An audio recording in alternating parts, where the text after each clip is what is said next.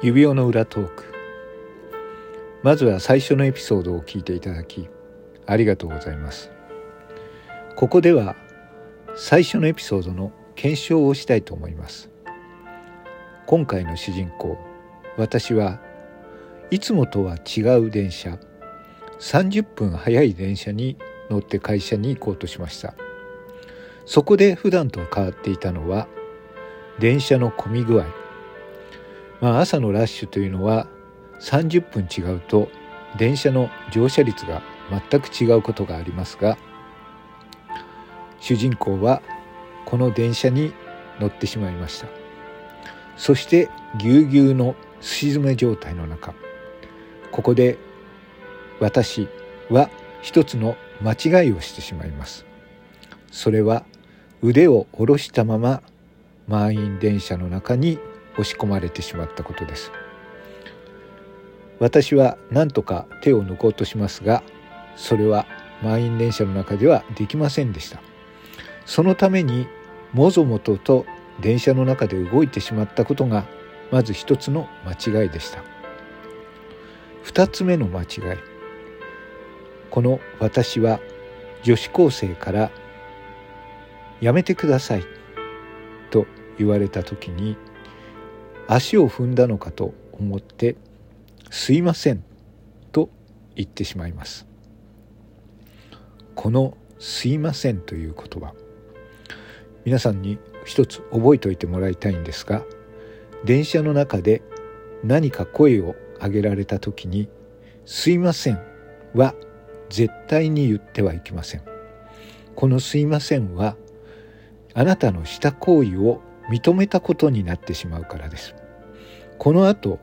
この女子高生は「この人痴漢です」と言われます。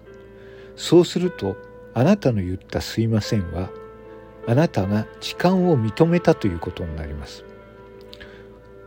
痴漢というのは現行犯でそれを見つけるのが非常に難しく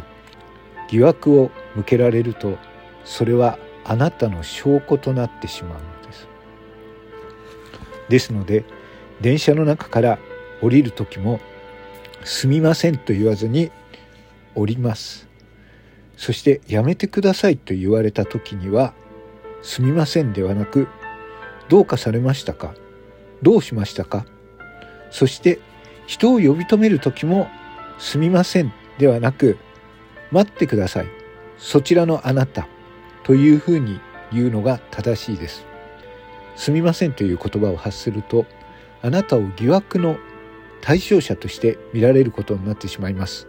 第三者から見てすみませんはあなたの罪を認めることになってしまうので絶対に避けてください。さあそこであなたは痴漢と間違えられてホームに降ろされました。さあここからが選択の難しいところになります。この人痴漢ですと言われて、えー、あなたはこの後駅員に声をかけられ事務所に来てくださいと言ってそのまま行ってしまいます。事務所に行ってしまうと駅員というのは基本的には、えー、駅の職員です。鉄道会社の職員ですので、えー、この方を、えー、痴漢として、えー、裁ける、えー、事情を聞いて何かを判断するということは全くそういう権限がないんですね。ですのでこれ事務所に来て話を聞きましょうというのは全くの抗弁で事務所に行った時点で、えー、この方は警察に送られるだけなんですね。警察の方を呼んで対応するだけになります、はい、なのであなたがここで事務所に行ってしまうことは間違いです。じゃあどうすればいいか。巷では私はこういうものです。私は痴漢はしておりませんがえー、何かあるんだったら、えー、私の方に連絡をしてください。私は痴漢をした事実はありませんと言って、えー、その場から去るということが有効だと言われておりますが、それも実際には違うようです。じゃあ、どうすればいいか。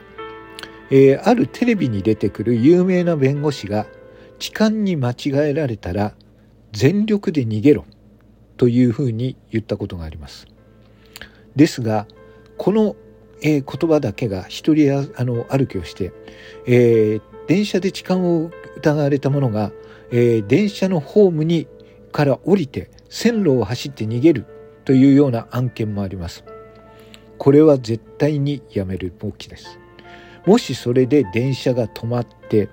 えー、運行状況に支障が起きた時そしてまたあなたがその後で捕まった時ただの痴漢冤罪だけではなくて、えー、電車を遅延させたということで多額の、はい、損害金を請求されることになります。はいこんなことは絶対に避けたいですよね。ではどうすればよかったのかただこの痴漢に間違えられてあなたが取る行動というのは未だにどうしていいのかはわからないということです。なので私が言いたいのは痴漢に間違えられない行動をすることが何よりも大切だと思います。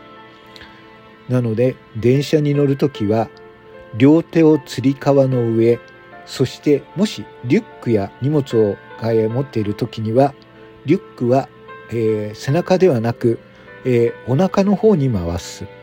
そして、えー、手は、え、何か声をかけられて何か疑惑の声をかけられた時には「すいません」とは言わずに「どうされました何かありました」というふうに毅然として対処する。それが大切です。何よりもあなたは痴漢に間違えられないようにするというのが大事です。さあこの私痴漢に間違えられて、えー、駅員に事務所に連れてこられました。この後警察がやってきます。さあもうあなたは痴漢としてこの後あなたの運命は決まっていきます。この後お楽しみください。